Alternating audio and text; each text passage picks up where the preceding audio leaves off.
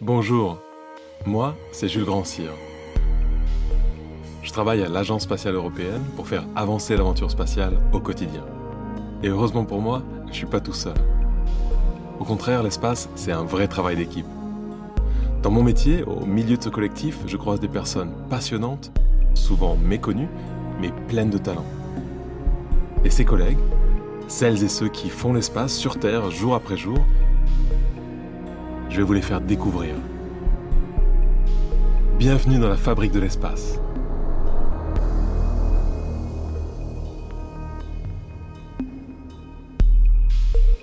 Vous vous êtes déjà demandé comment les astronautes s'entraînent à flotter dans l'espace? Bon, vous allez être déçus. C'est pas dans un laboratoire où on appuie sur un gros bouton rouge pour désactiver la gravité. En fait, c'est encore plus dingue. Les astronautes s'entraînent à bord d'avions en chute libre. Pour comprendre pourquoi on fait ça et comment ça marche, j'ai demandé à quelqu'un que vous avez peut-être déjà entendu dans ce podcast.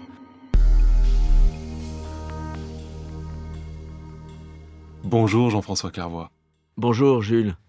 Alors, on ne te présente plus, mais on peut quand même rappeler que en trois missions spatiales, tu as passé 28 jours, 3 heures et 5 minutes en apesanteur, je dis bien dans l'espace, un apesanteur dans l'espace, puisque euh, tu as trouvé depuis un moyen de faire tourner le compteur des jours et des semaines à passer dans l'espace, dans une autre fonction que, tu occupes maintenant.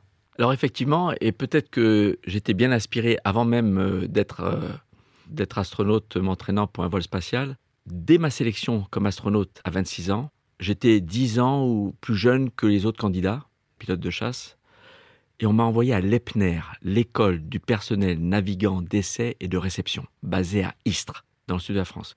Dans le cadre de cette formation, je devais choisir euh, un sujet de mémoire. J'ai choisi les vols paraboliques. Les vols paraboliques sont des vols en avion qui permettent de recréer la pesanteur, la vraie. C'est pas une simulation. Je l'ai fait sur AlphaJet, euh, sur Mirage 2000, et j'ai appliqué ses études à une caravelle. En 88, 89, on développe le programme et je fonde ainsi, avec l'aide de Jean-Pierre Aigneret, pilote euh, d'essai et astronaute de la même promotion que moi, le premier programme de vol parabolique en apesanteur en Europe.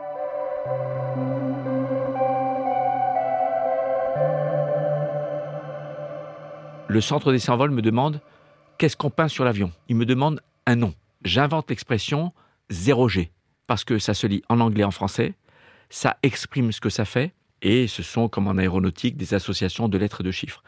Alors, on n'a pas pu le, le déposer partout, c'est d'ailleurs pour ça que les Américains nous ont copié. Je quitte l'activité après quelques années quand je vais m'entraîner à la NASA, et je le confie à une filiale du CNES, l'agence spatiale française, qui s'appelle Novespace, qui reprend la gestion de ce programme. Quand je reviens de Houston, je travaille sur un projet de ravitailleur européen euh, de la station spatiale, la TV, euh, un projet fantastique être senior advisor astronaute d'un tout nouveau vaisseau spatial qui va ravitailler l'ISS en apportant tout mon savoir d'astronaute. Ça a été une expérience extraordinaire. Et puis au moment où ce projet se termine, le PDG de Novespace part à la retraite. Alors je dis à l'ESA, écoutez, il y a un job qui me plairait, détaché à mi-temps, c'est PDG de Novespace que j'assume à 100%, mais en gardant 50% de mon temps pour l'Agence spatiale européenne pour rendre service au programme de vol habité. Et c'est comme ça qu'en 2006, j'ai pris la tête de Novespace qui donc, euh, entre-temps, avait converti la caravelle, euh, les vols paraboliques en caravelle, en vol parabolique à bord d'un Airbus A300, énorme, 5 mètres de diamètre. Un Airbus classique. Voilà, un Airbus euh, très classique. Alors, juste pour revenir un petit peu au début, ces vols 0G, que tu appelles 0G, les vols paraboliques, c'est une manière pour les terriens de, de faire l'expérience de l'impesanteur. Moi, je me souviens, Jean-François, on a fait ensemble des journées portes ouvertes au Centre européen des astronautes à Cologne. Et à chaque journée porte ouverte, je me souviens que j'avais au moins une ou deux personnes qui venaient me voir en me disant Est-ce qu'on peut voir la salle où euh, vous faites flotter les astronautes pour l'entraînement? Il faut expliquer ce que sont ces vols paraboliques. Les vols paraboliques en avion, donc dans un gros avion, on retire une grande partie des sièges et une grande partie de la cabine est totalement vide. On capitonne le plancher, les parois, le plafond et on peut fixer des expériences pour faire de la recherche en apesanteur. Alors, comment on obtient l'apesanteur? C'est en faisant faire par l'avion une ressource. Il effectue une ressource pour incliner sa trajectoire vers le haut. Une ressource, ça veut dire qu'il accélère très fort, c'est ça? Il tire sur le manche, le pilote, comme pour démarrer un looping. Imaginez un avion de ligne qui démarre comme un looping et arriver le nez vers le haut à peu près à 50 degrés au-dessus de l'horizon, ce qui est totalement inhabituel pour un avion de ligne. Il n'y a aucun avion de ligne qui fait ça dans son opération normale. C'est dans l'enveloppe certifiée par le constructeur. Mais arrivé à cette forte inclinaison, par un pilotage particulier, par trois pilotes simultanément qui agissent chacun simultanément sur leur propre commande. Il y a un pilote qui agit sur la profondeur, il pousse ou il tire le manche. Un autre, il agit sur l'autre manche pour le roulis, il tourne le volant à droite ou à gauche pour garder les ailes horizontales. Et un troisième pilote agit sur la manette des gaz pour équilibrer la poussée et la traînée. À ce moment-là, l'avion décrit la même trajectoire qu'il aurait dans le vide, soumis à aucune autre force que l'attraction gravitationnelle terrestre on est en vrai apesanteur. L'avion suit momentanément un arc orbital terrestre. Donc il est en orbite à ce moment-là. Il est en orbite terrestre, c'est une orbite terrestre qui est dans l'atmosphère et qu'on ne peut pas suivre tout le long parce qu'à un moment donné, on va dépasser les vitesses maximum autorisées pour l'avion et même si on les dépasse, à un moment donné, on va rencontrer le sol. Mais pendant 22 secondes, on est exactement dans le même état d'impesanteur que les astronautes dans l'espace. Donc quand j'ai créé ce programme dans les années 88-89 et que je l'ai repris après euh, avec Novespace dans les années 2000, cet avion servait exclusivement de laboratoire de recherche pour le même type de discipline scientifique que celles qui sont euh, exploitées dans l'ISS. Sauf qu'on utilise dans les vols paraboliques, on n'observe que les phénomènes qui tiennent en moins de 22 secondes. Dès qu'on veut de la durée, on va dans l'espace. Mais pour tous les domaines de la science, physique, chimie, des matériaux, physique des fluides, physiologie humaine, ont des choses intéressantes à faire, à observer en apesanteur sur 22 secondes. Et en 2012, j'ai eu l'autorisation d'ouvrir ces vols au public.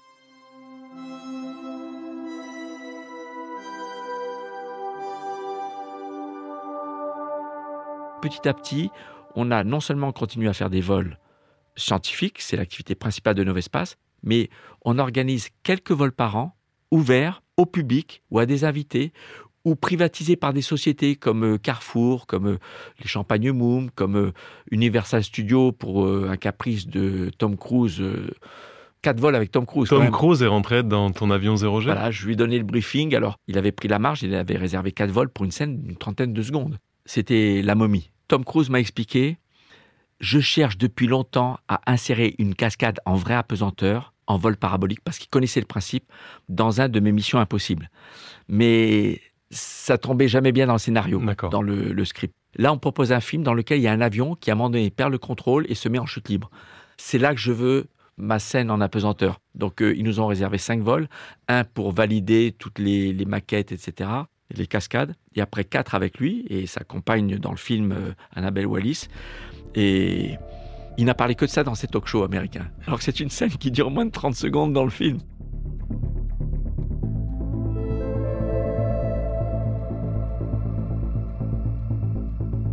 Tu parles de, 22 secondes d'impesanteur pendant une parabole.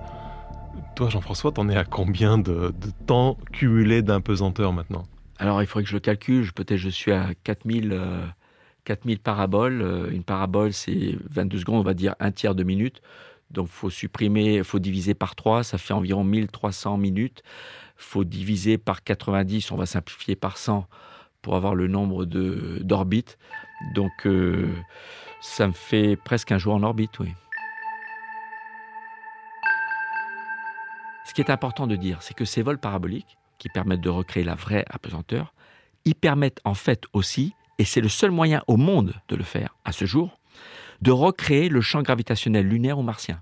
C'est-à-dire, en gardant un peu de portance sur les ailes, c'est un peu technique, on peut garder un résidu de gravité apparente dans l'avion. Donc, sans aucun artifice, pas comme dans les parcs d'attractions où vous êtes assis sur un siège accroché par un ressort au plafond qui retire une partie de la pression de vos pieds sur le plancher qui touche toujours, et toute cette partie qui est retirée sous la semelle de vos chaussures, c'est les fesses qui le reprennent sur le siège.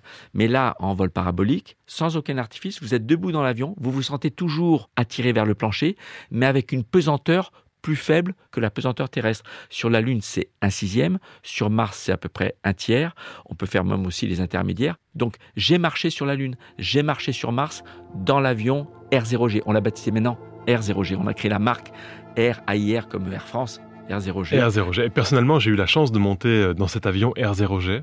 Et je vais te dire, j'ai un souvenir impérissable de ma première parabole. Toi, tu t'en souviens, Jean-François, de la première fois où tu as plus senti ton poids, plus senti les forces sur ton corps Alors, je l'ai senti d'abord dans des avions de chasse en étant brêlé sur le siège éjectable. Donc, je ne flotte pas. Je vois mes bras qui flottent, ma checklist qui décolle un peu, mais qui est attachée par une ficelle à, ma, ma, cuissarde.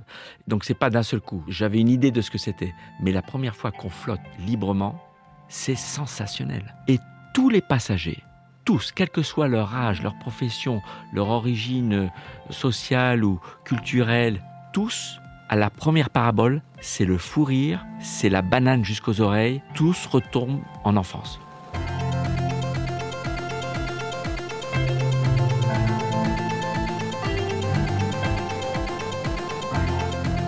Et tu parles de retour en enfance. Pour moi, quand on est en impesanteur, quand on, est dans ces vols paraboliques, c'est très clair. On est un adulte, on n'a plus l'habitude de ressentir des sensations complètement nouvelles. Et la première parabole, je me souviens, donc tu parles de cette ressource, le moment où le, l'A300 commence son looping qui sera interrompu, on se sent vraiment attiré vers le, vers le, vers le sol. C'est une force extrême. Effectivement, quand l'avion effectue ce qu'on appelle la ressource, qui précède la parabole elle-même, c'est comme un début de looping, par force centrifuge, on est plaqué sur le plancher avec presque deux fois notre poids normal, ce qui est nettement supérieur au nombre de G ressentis au décollage de quelques fusées que ce soit. Saturne 5, c'est 1,1, Soyuz, c'est 1,2, Crew Dragon, c'est 1,4, la navette, c'est 1,5, là, c'est 1,8 G. Donc je dis aux passagers, allongez-vous, j'ai dû te le dire d'ailleurs, fermez les yeux, dites-vous que vous êtes dans une capsule au sommet d'une fusée, vous décollez vers l'espace. Et de sentir cette pression dans le dos euh, qui est très forte, on s'imagine être poussé vers le ciel. C'est exactement. Et on sent même que ses organes sont plaqués vers sa colonne vertébrale. Les organes, les bras, et, et pour ceux qui restent assis, qui ne s'allongent pas, si on relâche totalement les muscles du visage, on a le maxillaire inférieur, on a l'impression qu'il va, il va se détacher. c'est très bizarre comme sensation. Et le challenge que je donne à tous les primo-volants, résister à la tentation de battre dans la smoule avec vos bras et vos jambes pour vous rattraper, d'abord parce que ça ne sert à rien, et si vous arrivez à vous maîtriser, à commander votre cerveau pour qu'il ne commande pas ces mouvements de rattrapage inutiles, vous pourrez être fier parce que vous aurez réussi quelque chose que très peu réussissent. Et donc, pendant mon premier vol, justement, c'était euh, Thomas, Thomas Pesquet, qui était euh, pilote sur ce vol. Pilote de, il était, c'était son vol de qualification, il me semble. Et on connaît tous les deux Thomas, c'est un gros bosseur, c'est quelqu'un qui, euh, qui a une capacité à apprendre hors du commun c'est aussi quelqu'un qui est euh, décontracté dans beaucoup de situations. On le, connaît, le public le, voit, ça se voit, il est très décontracté. Et je crois que l'avoir vu piloter une parabole, c'est le moment où je l'ai vu le plus concentré à ce moment-là. Qu'est-ce qui, qu'est-ce qui requiert une telle concentration? Alors, il y a deux aspects dans le cas de Thomas. C'est qu'il est entouré de pilotes d'essai qui se sont confrontés à des exigences de finesse de pilotage toute leur carrière ce qui n'est pas le cas d'un pilote de ligne. Et donc, il veut être à la hauteur. Et l'autre aspect, c'est que dans le pilotage de la parabole, il y a trois paramètres à piloter. Il y a garder les ailes horizontales, ça demande pas beaucoup de précision, donc on le demande au pilote qui regarde aussi les instruments. Il y a équilibrer la traînée avec la poussée des moteurs, ça demande une action sur, le, sur le, la manette des gaz qui est assez simple et qui n'a pas besoin de grande précision, mais le niveau d'apesanteur demande une exigence de finesse d'action sur le manche extrême, pour deux raisons, qui se cumulent dans le mauvais sens. C'est que quand on voit l'aiguille qui n'est pas sur le zéro, mais à un centième de G, positif par exemple, il y a encore un résidu de pesanteur apparente. Il faut pousser sur le manche pour ramener l'aiguille vers le zéro. Mais l'action sur le manche, elle dépend de deux facteurs, la vitesse et la densité de l'air. Si l'avion est très rapide, une petite action suffit pour une petite action sur les gouvernes pour corriger une même erreur. Il se trouve qu'au cours d'une manœuvre parabolique, la vitesse change beaucoup. On passe de 340 nœuds au départ lors de la ressource. Peut-être on est à 220 nœuds au début de la parabole. Et on est à 100, 110 nœuds au sommet. Donc, l'efficacité des gouvernes varie tout au cours de la manœuvre. Donc, le niveau d'effort et de débattement à fournir pour une même correction à obtenir varie en permanence. Donc, le pilote doit constamment changer sa façon d'agir sur le manche pour une même correction qu'il recherche. Et le deuxième facteur, c'est que non seulement la vitesse diminue au fur et à mesure qu'il se rapproche du sommet, mais la densité de l'air diminue parce qu'il monte. Bien sûr. Donc ah l'efficacité des gouvernes a deux raisons pour être moins importante au sommet de la parabole qu'au début, c'est parce qu'il est plus lent et en air moins dense. Et pour être précis et éviter des gros allers-retours et, que à l'intérieur les personnes se cognent au plafond puis se cognent au plancher et fassent des allers-retours, il faut être très très fin. Et cette finesse exige une concentration totale. C'est pour ça que le pilote en charge de piloter le niveau de pesanteur apparent dans l'avion, on ne lui demande de regarder qu'un seul instrument et de n'agir que sur un axe de la commande. Il a juste une aiguille. Alors c'est pas une aiguille, c'est un voyant lumineux, mais c'est pareil. Il est obsédé que par ça et il a qu'une action possible pousser ou tirer. Alors il écoute l'autre qui lui dit euh, injection, injection. Je vais chercher zéro. Il passe de 1,8 G à la fin de la ressource à zéro. 0, 0, 0. Il ne pense qu'à ça. 0, 0, 0, 0. Et au fur et à mesure qu'il monte dans la parabole, les, les, mouvements sont un peu plus grands pour avoir le même, euh, le, le même niveau de précision. Et puis il entend les angles, 30 degrés, sous-entendu 30 degrés à piquer. Ressources. Ah, il faut que je tire à nouveau sur le manche pour sortir de la parabole, sinon on percute sinon, le sol. on percute le sol, bien sûr. Donc ça, c'est... Tous les pilotes sont hyper concentrés, mais Thomas a une raison de plus, c'est qu'il n'a pas l'habitude de faire ça. Et donc, comme il se met un niveau d'exigence à sa propre tâche, il se met la barre très haut bien sûr. de lui-même, eh bien, il est très concentré et il l'a très bien fait.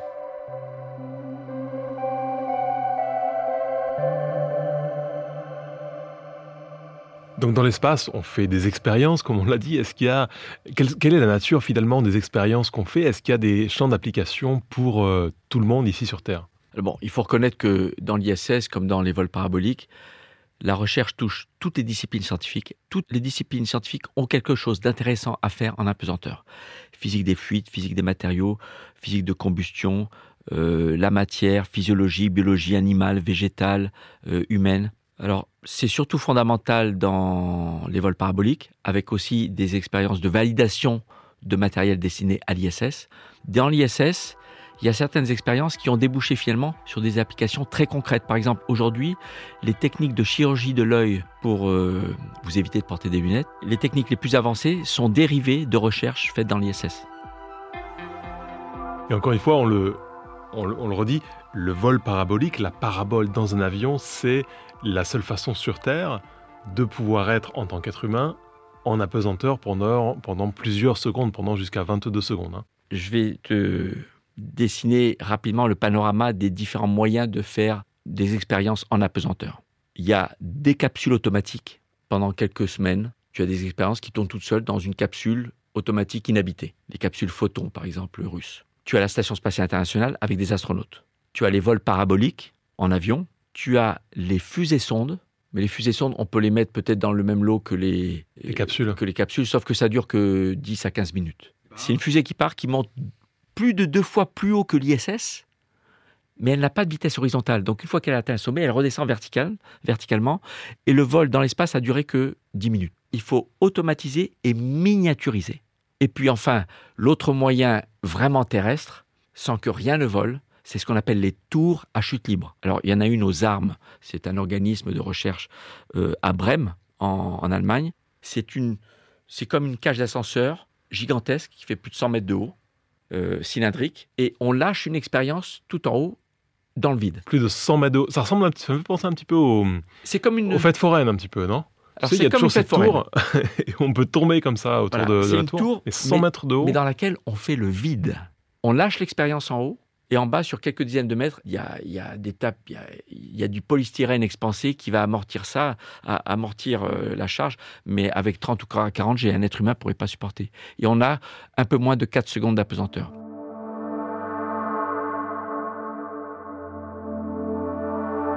Alors maintenant, on a une catapulte à la base qui l'envoie vers le haut, donc ça double le temps. L'expérience, elle est lancée depuis le bas, elle monte dans la tour, dans le vide, elle redescend. Pourquoi dans le vide? Pour qu'il n'y ait pas de friction d'air sur l'expérience.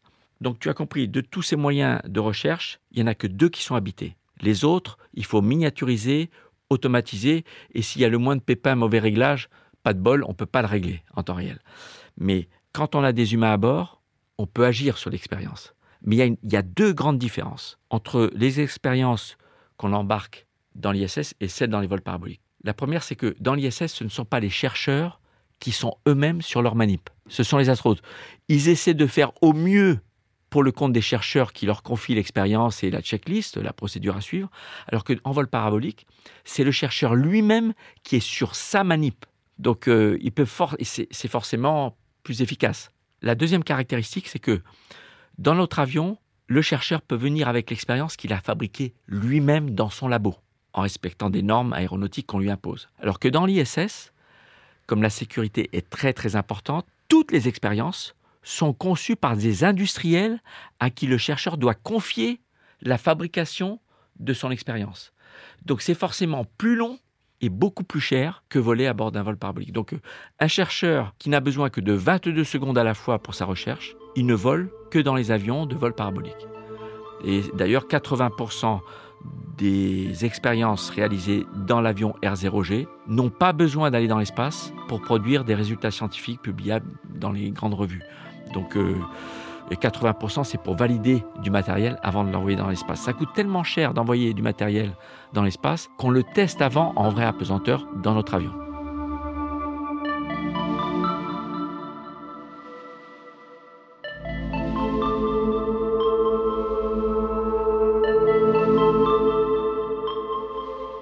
Pour ceux qui veulent aller voir euh, à quoi ça ressemble, il y a plein de vidéos sur, sur Internet, c'est très très impressionnant. Merci Jean-François Clairvoy d'avoir été avec nous pour nous expliquer un petit peu euh, tout, ce que, tout ce qui se cache derrière euh, ce mot 0G. Avec plaisir. Et si vous vous rapprochez de l'avion un jour, ben vous verrez à l'avant, mes collègues m'ont fait une surprise sympa pour mes 60 ans. Ils ont peint les trois écussons de mes trois missions en écrivant dessous le surnom, mon surnom d'astronaute Billy Bob. Et sur la porte d'accès à l'arrière, il y a une phrase d'Einstein fameuse, je vais essayer de m'en souvenir. Alors je traduis en, en français. Me vint alors la pensée la plus heureuse de ma vie, sous la forme suivante. Le champ gravitationnel, finalement, n'a qu'une existence relative. Ainsi, pour un observateur qui tombe en chute libre depuis le toit de sa maison, il n'existe pour lui, durant sa chute, aucun champ gravitationnel. Une pensée à méditer. Merci Jean-François Clairvoy. Merci Jules. Et merci à tous.